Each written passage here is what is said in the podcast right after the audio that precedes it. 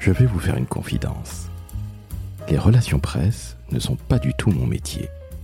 Alors, justement, je suis allé demander à Nadjet Boubaker, directrice des relations médias chez Emeria, de m'expliquer et aussi de vous expliquer comment mettre en place un plan de relations presse. Alors qui dit relations presse dit évidemment journaliste, médias, dossier de presse, communiqué de presse et relationnel. Oui, vous avez bien entendu, relationnel. Après tout, cela ne s'appelle pas relation presse pour rien. Durant cette prochaine demi-heure, Najet va donc tout vous expliquer, comment il met en place justement des relations de haut niveau et de confiance avec les médias et les journalistes, comment en interne elle part à la pêche aux informations, car quand vous traitez un sujet technique, ce n'est pas du tout la même chose que lorsque vous traitez un sujet transverse. Et surtout, vous allez comprendre que Nadjet est une femme absolument passionnée, qui adore convaincre, mais qui adore écouter et travailler avec la plus grande des humilités. Je suis Laurent François, fondateur et dirigeant de l'agence Maverick, et j'espère que vous apprendrez énormément de choses grâce à Nadjet Boubaker, directrice de relations médias chez Emeria. Très bonne écoute, et n'oubliez pas s'il vous plaît 5 étoiles sur Apple Podcast, Spotify, ainsi qu'un gentil commentaire.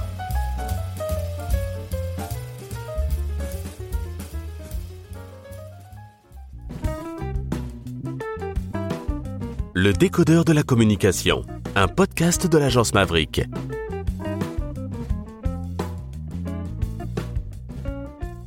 Salut Nadjet, Bonjour Laurent, comment ça va? Ça va Alors je te remercie de m'accueillir chez Emeria. Avec plaisir. Plaisir partagé, c'est toujours un plaisir de revenir dans les bureaux que tu partages avec Fawaz, que nous avons entendu dans un hors-série sur la diversité. Incroyable ce jeune homme. On salue Fred Fougera. Absolument. Exactement, alors qui dirige la com d'Emeria. Alors, pour rappeler qui est Emeria, c'est la maison mère de Foncia. C'est la holding euh, qui euh, regroupe plusieurs marques, qui va devenir leader mondial des services résidentiels immobiliers. Donc Foncia en France, d'autres marques à l'étranger. C'est la classe absolue, c'est la classe à Dallas, j'allais dire, c'est la classe internationale. Alors, au-delà de la blague, c'est vrai que Foncia et Emeria sont en train de devenir absolument énormes, non seulement en France, mais aussi à l'international, oui. Tu viens de nous le dire. Mais toi, qu'est-ce que tu fais chez Foncia? Parce que tu fais un métier, je te l'avoue, auquel je ne connais absolument rien. Et je pense qu'il y a des auditrices et auditeurs du décodeur de la com qui vont être ravis d'entendre enfin quelqu'un qui parle de relations presse. Alors, relations presse, ça veut tout et rien dire.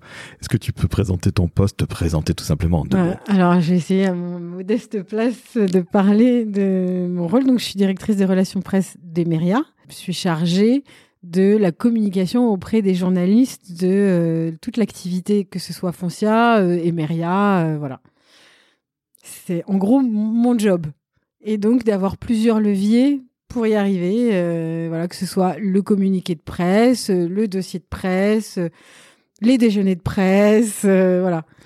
Alors, les médias, c'est tous les médias, y compris ceux de l'immobilier, ou c'est plutôt spécialisé dans l'immobilier, puisque Foncia Alors, et a- ça dépend la cible. euh, parce qu'on peut avoir euh, des questions sur euh, la rénovation énergétique, donc ça va concerner la presse immobilière, mais ça va concerner aussi tout ce qui est sujet climatique. Il y a tous les sujets RH qui peuvent concerner une certaine presse. Il y a les sujets économiques, financiers. Globalement, évidemment, notre principale cible, c'est les, les journalistes immobiliers. Mais euh, en fonction des sujets, on va être amené à parler d'autres choses. On fait aussi du sponsoring sportif avec le Racing 92.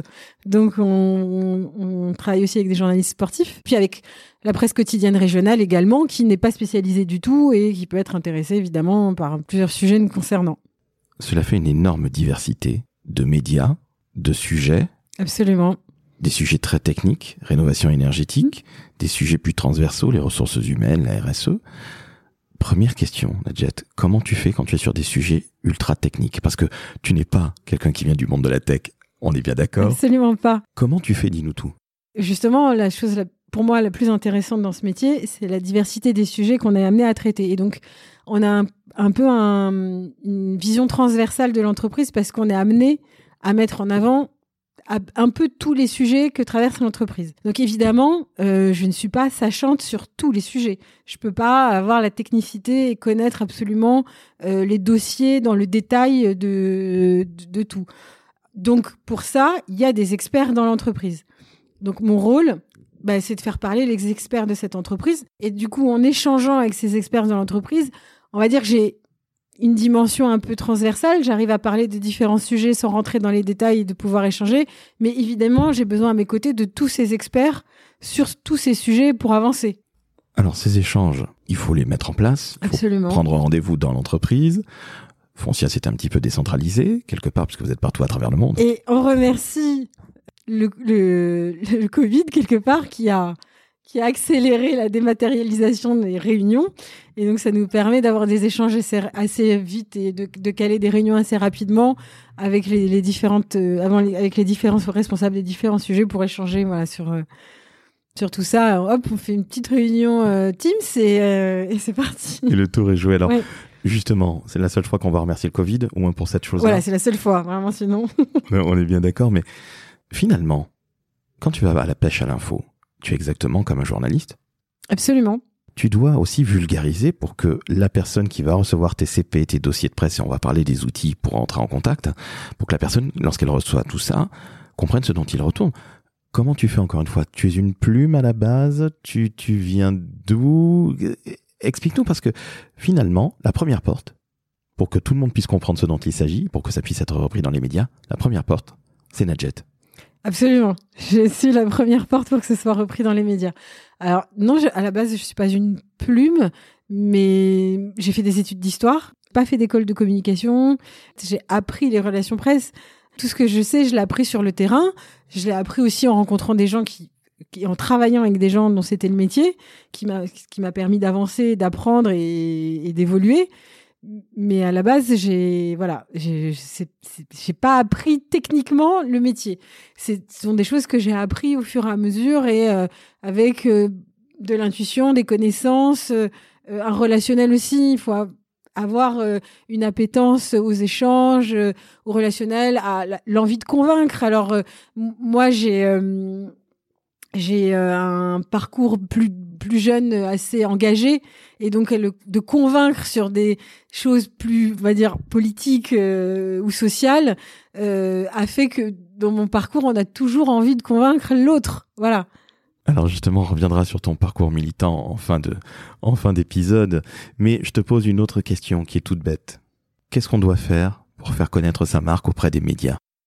La, première chose qu'il faut se dire, c'est que on n'est pas tout seul et qu'un journaliste est sollicité à peu près par 200 personnes dans la journée, tout le temps, tous les jours.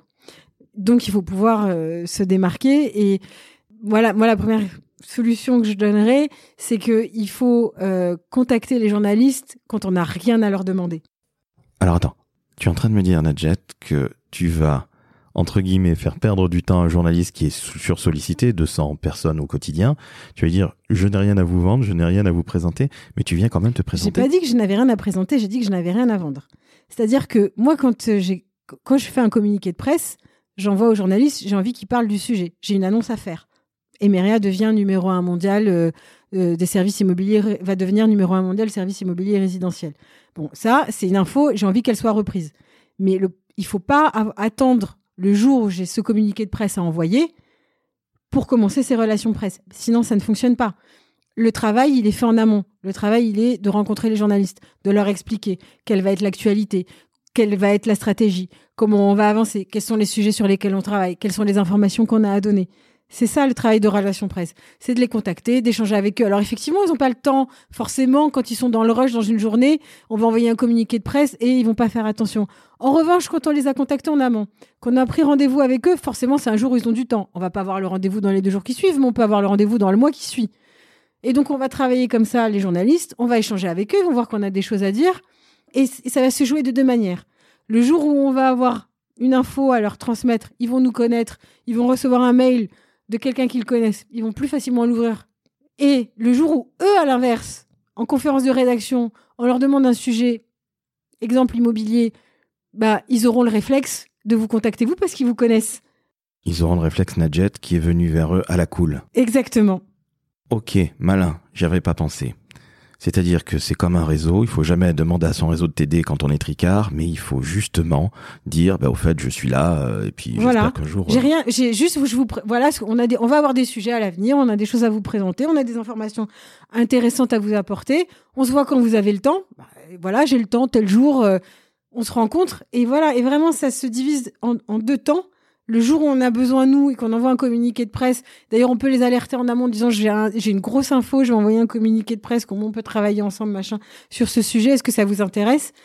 Et à l'inverse, quand eux, ils ont un sujet à traiter, ils se disent, bah, le réflexe, elle, je la connais, lui, je le connais, bah, je vais le contacter tout de suite, il pourra me donner les éléments. Plus on est réactif, plus on va vite, plus on, les, on est disponible au moment où ils en ont besoin, plus on va vite et plus on leur apporte l'information dont ils ont besoin, et plus derrière, ils ont le réflexe de, de, de vous contacter. Et là aussi, il y a le travail du coup en interne, de connaître les gens, de savoir à qui il faut s'adresser. Et quand on les sollicite en leur disant j'ai pas beaucoup de temps, j'ai besoin de cette info, et ils savent, ils ont l'habitude, et ils vous répondent tout de suite.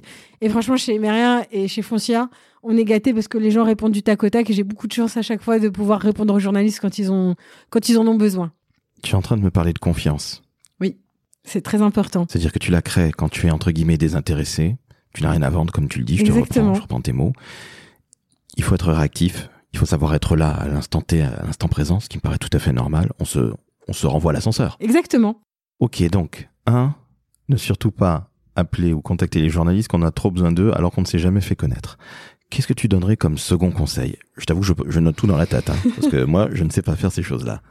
Bah après, il faut avoir une intention de com, c'est-à-dire qu'un communiqué de presse, c'est pas euh, du commercial. C'est-à-dire que euh, quand on est une entreprise, je suis pas juste là pour vendre. euh, Enfin, genre, c'est pas une pub. Donc, il faut avoir des choses à dire et avoir une stratégie. Donc, c'est-à-dire qu'il faut que dans un communiqué de presse, quand on annonce quelque chose ou quand on veut faire parler de quelque chose, il faut montrer qu'il y a une intention et qu'il y a quelque chose qui intéresse le public l'objectif du journaliste, c'est de vendre son journal et d'intéresser ses lecteurs. Donc, quand nous, on lui propose un sujet, bah, il faut que ça intéresse ses lecteurs. Donc, il ne faut pas juste que ce soit du commercial, il faut que ça ait un intérêt et qu'ils se disent, évidemment, la cible, c'est la mienne, je, je, dois parler de ce sujet. Par exemple, il s'agit de rénovation énergétique, du prix du loyer, bah oui, ça m'intéresse. Alors nous, évidemment, derrière, c'est un sujet qui va donner de la notoriété à notre entreprise et c'est entre guillemets, ça accompagne tous les autres éléments de la communication, mais il faut qu'il y ait derrière une intention de communication qui soit euh, qui ne soit pas du commercial. Il faut que quelque part le journaliste ait tout intérêt, la rédaction ait tout intérêt à publier une information relative ou découlant d'un communiqué de presse ou d'un dossier de presse. Voilà. Alors, les outils, c'est quoi? C'est le communiqué de presse, le dossier de presse? Est-ce qu'il est obligatoire le dossier de presse? Évidemment, ça dépend des sujets. Le dossier de presse, c'est pour montrer un cheminement, un travail de longue haleine, plusieurs étapes, comment on a avancé, pourquoi on a avancé, à quoi on va aboutir, on vous l'explique, les images, etc. Si c'est une information à donner, le communiqué de presse suffit amplement. Un bon communiqué de presse, c'est combien de mots, s'il te plaît? L'idéal, c'est quand même que ça tienne en une page. L'idéal également, c'est de donner du verbatim. C'est-à-dire que ce sur quoi on veut être cité. Citer le patron de l'entreprise, par exemple. Citer euh, la personne des RH quand il s'agit de RH. Donner un verbatim le plus percutant possible, que ce soit cette phrase qui soit reprise quand l'article sera rédigé. Une sorte de punchline, un témoignage de telle ou telle Exactement. personne. Donc Philippe Salle, chez toi. Exactement. On donne les informations, on donne des chiffres, on met en exergue un chapeau, un titre, évidemment, essentiel, percutant, pour montrer que c'est une information à côté de laquelle on ne peut pas passer quand on est un journaliste. Le chapeau qui est un résumé de la globalité du communiqué de presse. Et ensuite, on fait par sujet un paragraphe dans lequel on met en gras les, les phrases les plus importantes, l'information la plus importante, et évidemment le verbatim. Si on, on se dit qu'il y a une seule chose qui doit sortir de ce communiqué, le titre, le verbatim. Donc une page, Oui. une idée par paragraphe, Exactement. un chapeau qui résume et une accroche. Et une accroche. Et on peut mettre un titre selon les, si on veut, pousser encore par paragraphe pour montrer que, en fait, il y a différents éléments dans chaque paragraphe. Ok, et le verbatim qui va être repris, la fameuse punchline. Exactement. Ok, donc ça c'est le communiqué de presse, Oui. donc on n'est pas obligé de faire un DP, donc un dossier de presse, parce que ça beaucoup dépend en plus fait complexe, du sujet. plus long, parce qu'il faut avoir des choses à dire. Faut parce qu'on a beaucoup de choses à développer. Par exemple, nous, on a fait euh, le dernier dossier de presse sur lequel on a travaillé, c'est sur la publicité, parce Oui, qu'il fallait sûr. expliquer pourquoi on revenait en pub après 10 ans, quel était quel était le cheminement qu'on avait euh, porté, pourquoi on avait fait cette pub là, etc. Et que ça suffit, enfin, communiquer ne suffisait pas à entrer dans les détails de, de, de tout le travail qui avait été mené, et pourquoi il avait été mené. C'était un événement. C'était un événement, exactement. Ok, alors la Nadjet, je récapitule. Se faire connaître quand on n'a pas nécessairement besoin de le faire, c'est-à-dire on y va à la cool. Deux, faire un CP, communiqué de presse, Mm. pardon, tu nous as expliqué les choses, Oui. une page, etc. Maintenant la question. Je l'envoie aux journalistes, mais comment je les trouve les journalistes? Je, je vais choper ça dans un, un fichier où? Com- Comment je fais? Parce que bon, évidemment, toi, tu, tu as, tu as de l'expérience à, à foison et on va parler de ton parcours après ça, hein, évidemment. Mais euh, comment je fais? Comment, euh, chez, qui je- chez qui taper? Alors évidemment, euh, il faut constituer son fichier. Il existe des fichiers, ça s'achète. Il y a des entreprises qui font ça, qui sont expertes dans la vente de fichiers. Des agences. Nous, par exemple, on travaille avec une agence qui est Avas, avec laquelle on travaille et qui donc il y a un fichier. Après, on travaille le fichier justement parce que comme on envoie un communiqué de presse, mais qu'avant on a travaillé ses relations presse, on a un fichier, mais on sait exactement quelle est la cible. C'est-à-dire on a envoyé un communiqué de presse et parallèlement on fait un petit mail spécifique aux journalistes qu'on connaît bien. On a prévenu quand c'est un communiqué de presse important qu'on allait envoyer ce communiqué de presse. On a envoyé le communiqué, on rappelle derrière, j'ai envoyé un communiqué, je sais pas si vous l'avez vu, je suis disponible si vous voulez qu'on échange ou un petit SMS ou un petit mail. Voilà. Bien traiter les journalistes avec lesquels on a l'habitude de travailler régulièrement. Il suffit pas d'envoyer un mail, il faut continuer le travail de relation presse. Justement, relation presse dit relationnel. Selon toi, la technique, ce dont on vient de parler, le CP, etc., le communiqué de presse, c'est combien versus relationnel? Je pense que c'est énormément relationnel ton Ah bah c'est énormément relationnel, évidemment. Même si on connaît le journaliste et que le journaliste a reçu 200 mails et comme il vous connaît, va quand même ouvrir le communiqué. Ça se trouve, il est sur 10 000 sujets en même temps, on lui a demandé d'autres choses, il va le regarder et il va pas forcément faire attention ou il va se dire je vais regarder plus tard. Bah, le rôle des relations presse, c'est de renvoyer un petit mail en disant euh, si vous voulez plus d'éléments, si vous voulez qu'on échange, envoyez un petit SMS. euh, voilà. Il y a un travail de rappel qui peut même durer sur plusieurs jours. Et puis, quand en plus on a euh, commencé à avoir quelques retours, ça permet aussi d'inciter les autres à travailler plus, enfin, à dire aux journalistes, bah, bon, il y a machin qui a repris, mais on a encore plus de choses à dire. Est-ce qu'on peut échanger? Est-ce que, voilà. L'exclusivité, ils y sont très sensibles, j'imagine. Oui. Mais tu ne peux pas faire que de l'exclusivité. On ne peut pas faire que de l'exclusivité, évidemment. Comment tu gères ces susceptibilités ou ces... euh, Alors, après, il faut connaître les journaux et il faut connaître la cible. Si on veut s'adresser à ses pairs, entre guillemets, ben, on va parler aux échos, par exemple. Si on a envie de parler à ses clients, eh ben, on va parler à un journal qui est un peu plus euh, populaire, on va dire euh, le Parisien ou euh, de la presse quotidienne régionale, parce que on s'adresse pas à la même cible. Donc, en fonction de à qui on veut s'adresser, on va pas euh, faire la même exclusivité. Voilà. Et on va cibler. Et on va cibler. Ok, j'ai une question. Le digital, est-ce que ça a pris une énorme place comme aujourd'hui dans la communication? Et qu'est-ce que c'est concrètement le digital dans les relations presse? Aujourd'hui, c'est. Bah, alors, en général, souvent, ce sont les mêmes journalistes qui écrivent pour le digital. Alors, euh, en tout cas, pour- l'immobilier, c'est pas forcément le cas pour, tout, pour tous les, les, euh, les services euh, dans les médias. Il y a des médias où il y a des journalistes spécialisés web et des journalistes qui sont exclusivement papier. Mais globalement, la plupart qui écrivent dans le papier écrivent sur le web. Donc, euh, évidemment, le web est très important. Autant à une période où on était. Moi, quand j'ai commencé les relations presse, euh, on voulait pas être sur le web. hein. On voulait être dans le papier, on voulait être dans le journal, on voulait être dans le monde, euh, Aujourd'hui, on sait que il faut être sur le web parce que un, ça va nous permettre à nous de partager le, document. On peut pas partager forcément le papier. On n'a pas le droit, de toute façon, de partager le papier. Alors que le web, on a le droit de le partager. Si le, le média lui-même a ses réseaux sociaux, on va pouvoir retweeter, repartager sur LinkedIn, etc. Donc, c'est essentiel, ouais, parce que finalement, ça, plus, ça touche davantage de personnes parce que il y a les- les- le, le réseau du journal en tant que tel, mais nous derrière, en plus, on peut, on peut, euh, on peut s'en servir et réutiliser ce qui a été publié. Entendu. Donc le digital a pris la même place aujourd'hui que dans la communication. Tu viens de le confirmer. Absolument. Est-ce que tu aurais un autre conseil, Nadjet, à donner à, à nos éditrices et auditeurs? Persévérance. Il faut de la persévérance. C'est-à-dire qu'il faut pas abandonner. Euh, c'est pas parce qu'on a eu un refus d'un journaliste qui nous a dit non, j'ai pas le temps, qu'il faut arrêter là et se dire que le sujet n'intéresse pas. Bah, ça veut dire peut-être qu'il faut un autre angle, qu'il faut une autre manière de l'aborder. Peut-être qu'on a parlé du sujet, qu'on pensait que c'était clair et que ça pouvait intéresser, mais peut-être qu'on l'a pas abordé sous, sous, le bon angle. Donc, on peut revenir avec le même sujet, avec un autre communiqué. On n'a pas abordé avec le bon angle, il faut trouver un angle différent. Un angle, qu'est-ce que c'est comment on va prendre la problématique, c'est ça? Exactement. Comment on va, on va le toucher? Peut-être qu'on est allé de façon trop technique. Peut-être que ça parlait pas assez.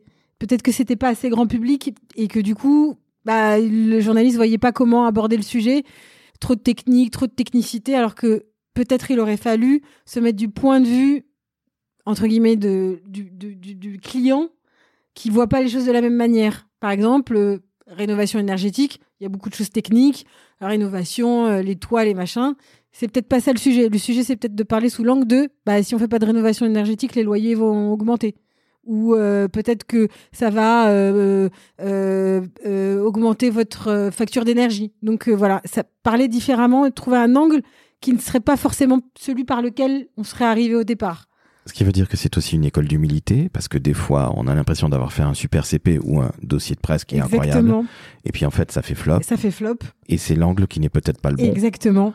C'est toi qui écris tout ça Ça dépend des sujets. J'ai besoin d'éléments qu'on me donne. Que tu vas chercher, que comme je vais chercher chez les experts.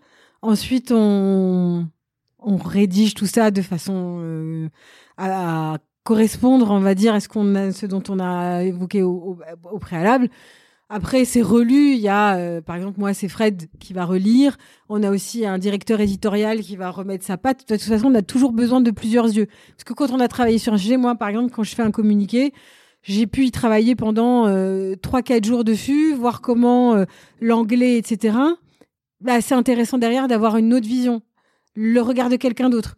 Et et qui va apporter des modifications et peut-être te dire ah bah là franchement c'est pas très clair alors que on l'aura relu 12 fois et qu'on n'aura pas vu le voilà. Un œil neuf fait du bien. Exactement. C'est un travail de longue haleine, on est d'accord. Hein bah c'est oui, c'est un travail de longue haleine. Après, il y a le côté où nous on est proactif et puis il y a le côté où euh, n'oublions pas que dans les relations presse, il y a aussi les choses qui fâchent. Euh, c'est-à-dire euh, être contacté par des journalistes qui nous disent Foncia par exemple, vous avez pas fait ça? Ou vous n'avez pas répondu à ça? Est-ce que vous nous expliquez quel est le problème là ou là? Et donc du coup, il faut trouver les solutions, apporter des preuves de la bonne foi. C'est-à-dire que plus on apportera d'éléments, de preuves de notre bonne foi, qu'on a bien fait notre travail, parce que souvent dans les entreprises de service, bah il y a des mécontentements parfois en face, souvent parce qu'il y a une incompréhension avec le client. Le client qui contacte le journaliste, souvent c'est la presse quotidienne régionale qui est friante de ça, qui nous contacte et qui nous dit ah ben pourquoi un tel n'a pas de chauffage depuis tant? Pourquoi? Je parle vraiment de sujets concrets, mais bon pour toutes, tous les sujets qui sont soumis entre guillemets à problème, il faut travailler, contacter la personne référente, échanger avec elle, lui demander le maximum de preuves pour lui prouver, pour prouver au journaliste la bonne foi, apporter tous les éléments. Et de la même manière, donner des punchlines pour que ce soit repris par le journaliste dans son article. Et évidemment, plus on apporte de preuves, il arrive même parfois que du coup, les, les articles de presse qui auraient pu être négatifs, quand on a répondu vite et qu'on a apporté le maximum d'éléments, bah parfois les journalistes n'écrivent plus leur papier et parfois on, on préfère, d'ailleurs on y gagne à se dire bah finalement il n'y avait pas de sujet parce que en fait le travail a été fait et que ça mérite pas forcément qu'on en parle et parfois il en parle et on se dit bah c'est bien, on a fait notre travail en fait. Donc là tu es en train de me parler de communication de crise entre guillemets. Alors il y a différentes crises, il y a effectivement les grosses crises nationales qui impliquent euh, de la vie des gens et puis il y a de la communication qui relativement moins de crises parce que on est sur ben, une chaudière qui fuit, on va dire, ou euh, un problème de réseau internet ou je ne sais quoi. Bon, c'est moins grave, il n'est pas question de vie ou de mort, mais il faut quand même être réactif et avoir les éléments et être humble, parce que si on s'est trompé, il faut le dire, et c'est important. On n'est pas obligé de tout dire, mais il faut pas mentir, jamais. En relation presse, il faut jamais mentir parce que la vérité sort toujours à un moment ou à un autre. Et il vaut mieux avoir dit la vérité, et avoir un discours d'humilité, et d'avoir montré qu'on a essayé d'arranger les choses, que de mentir. Ce n'est jamais bon en, en, relation presse. Il ne faut jamais faire ça. Donc ne jamais mentir. Nadjet, tu viens nous donner des conseils de tueuse en série. incroyable. Je n'y connais absolument rien aux relations presse. Tu me les fais aimer. Je te félicite. Tu en parles avec un entrain et une patate. Tu y arrives, je te, le, garantis. Je vais te demander d'autres conseils maintenant. Pour des jeunes et des moins jeunes qui veulent travailler dans la communication, alors pas nécessairement dans les relations presse, hein, dans tous les autres et nombreux métiers de, de la com, du digital ou du marketing, quels conseils tu donnerais? Bah, encore une fois, déjà, faut avoir envie. Faut, alors, faut connaître les métiers. Faut s'intéresser à, de connaître quels sont euh, les différents métiers euh, de la communication. Est-ce que c'est les relations presse? Est-ce que c'est le digital? Est-ce que c'est euh, diriger la communication qui est aussi un, un chef d'orchestre, qui est encore un, un, un travail différent? Euh, Les réseaux sociaux, même tout, tout ça est complémentaire. On est quand même sur des compétences qui sont différentes. Euh, donc il faut du coup s'intéresser sur ce à quoi on est amené à vouloir travailler, parce qu'il y a des sujets sur lesquels on est amené à travailler avec l'extérieur de l'entreprise, puis des sujets sur lesquels on n'est jamais amené à échanger avec l'extérieur. On est amené seulement à travailler avec euh, avec l'interne. Donc il faut savoir si on a envie ou pas d'avoir ce, ce relationnel. Ensuite, il faut oser, c'est-à-dire qu'il faut essayer de, faut taper aux portes, faut euh, se battre, il faut essayer de, de s'accrocher, de jamais renoncer. Il faut euh, montrer qu'on a envie euh, et, euh, quand on a envie euh, qu'on qu'on se bat pour en général on arrive toujours à trouver quelqu'un qui nous écoute et qui nous donne notre chance On est bien d'accord, toi et moi. Je pense qu'à un moment, il faut savoir un peu casser les portes. absolument Si elles ne s'ouvrent pas, ben vous tapez dedans. exactement sans faire trop de dégâts idéalement et ne pétez pas le nez de la personne qui est Surtout derrière la porte. Elle s'en souviendra. Nadjet, tu as un passé de militante. oui On va pas en parler beaucoup, mais je te propose que nous en parlions dans un prochain décodeur de la com où tu nous parleras de la communication politique. Est-ce que tu en es d'accord avec plaisir Parce que toi, tu as été au cœur du réacteur, oui en quelque sorte très clairement, puisque Oui. tu étais au cœur du réacteur de la campagne de François Hollande oui et que tu as travaillé pour le monsieur François Hollande lorsqu'il était président. quand Donc, il était président de la République oui qu'on soit de gauche, qu'on soit de droite, peu importe, mais en tout cas, la fonction est absolument incroyable. Et Oui. là, tu es au cœur du réacteur de l'actualité et tous les bons conseils que tu nous as donnés vis-à-vis d'une marque, là, c'était peut-être... multiplié par un million absolument en fait on est on est en, en com de crise perpétuelle globalement Alors, tu n'en dis pas plus. Et on en garde sous le coude et tu me fais le plaisir de revenir, tu es d'accord? plaisir Alors ça, c'est absolument génial parce que ça fait très longtemps que j'ai envie euh, d'avoir une autre communicante politique. Alors maintenant, tu connais les deux côtés euh, puisque tu as travaillé à la FDJ, Française des Oui. Jeux, et ça fait quelques années maintenant que tu es chez Foncia. oui Donc tu sais ce que c'est que le public. Et le- là, c'est le top du top du public. Hein. Et tu sais ce que c'est que le privé. Et ce que je trouve incroyable, c'est que ton parcours est un parcours de nana qui est là pour convaincre. Et c'était vraiment très laudatif dans, dans ma bouche. Hein. J'aime les gens qui sont convaincus, qui sont convaincants, absolument. qui sont persuadés, mais qui sont pas pour autant euh, avec des œillères. Parce que tu n'es pas, tu n'es pas ce style de femme. Alors, c'est important dans ce métier d'ailleurs de ne pas avoir des heures. Il faut pouvoir écouter. L'écoute est essentielle dans ce métier. Parce que si on veut pouvoir déjà mettre en valeur le travail des autres, parce que c'est ça, les relations presse, c'est mettre en, travail, en en valeur le travail des autres. C'est-à-dire ce qui fait l'entreprise, c'est l'humain. Et c'est donc mettre en, en- en valeur l'humain, enfin ce qui est fait par les autres. Donc si on ne les écoute pas, on ne peut pas les mettre en valeur. Donc l'écoute est essentielle. On ne peut pas avoir des œillères et des écoutilles. En tout cas, voilà, c'est très important d'être toujours disponible et d'être à l'écoute des autres. à l'écoute d'autrui, dans une relation avec autrui, que ce soit des journalistes ou que ce soit ses collègues, ou parce qu'on va leur demander un peu comme un journaliste interne des premières informations. Et tous les collègues, ça peut être le top du top, le boss, Tout à fait. comme ça peut être une personne qui est dans un dans un organigramme moins élevé. Exactement. Donc là aussi, humilité. Et toujours, toujours leur demander les. Enfin, il faut même si on est pressé, même si euh, les journalistes vous, vous acculent, etc. Il faut toujours être respectueux du travail des autres parce que vous leur demandez quelque chose, mais parallèlement ils ont un travail qu'ils doivent rendre. Leur travail n'est pas forcément de vous répondre à vous.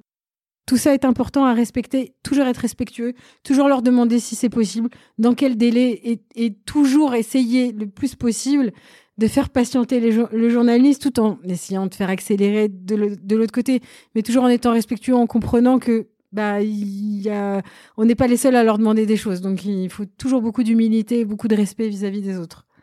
Nadjet, tu viens de nous dire que la directrice des relations médias que tu es chez Foncia est toujours entre le marteau et l'enclume. Exactement, Absolument. Mais il faut toujours être gentil et respectueux. Et en général, on a, toujours des réponses assez, assez évidentes derrière. Parce que si on respecte les autres, bah, on, voilà, on obtient plus facilement les choses que si on est euh, directif et pas à l'écoute. J'allais dire que l'honnêteté et le respect payent toujours. Exactement. Eh bien, Nadjet, on va se quitter là-dessus. Alors, tu reviens pour nous parler de Avec com plaisir. politique. J'avais déjà eu Gaspard Ganzer, que tu connais forcément. Absolument, puisque nous avons travaillé ensemble Ah ben euh, avec. François Hollande. On est bien d'accord, donc Gaspard Et à la mairie de Paris aussi. Ah bah dites donc, On s'est croisés dans plein de. on salue plein Gaspard. On salue Gaspard, absolument. qui, qui était le numéro 9 euh, du décodeur de la com. Euh, voilà. C'était en plein hiver, c'était abominable. Nous étions en plein confinement nocturne, comme on Ah. dit. C'était pas terrible, terrible, mais en tout cas, Gaspard, c'est un, un épisode qui a très très bien marché. Donc justement, toi qui as travaillé Gas- Gaspard, tu reviens pour nous parler du cœur du réacteur. Et je te le dis en toute sincérité, comme pour cet épisode-là, je ne connais rien à la communication politique, à la compol. D'accord. Je tiens à te remercier, c'était génial. Merci, avec plaisir. Je suis ravie. J'espère que j'ai pu apporter les conseils. En tout cas, j'ai essayé à, mon humble niveau de, et avec mon humble connaissance euh, de, de donner les conseils que je pouvais.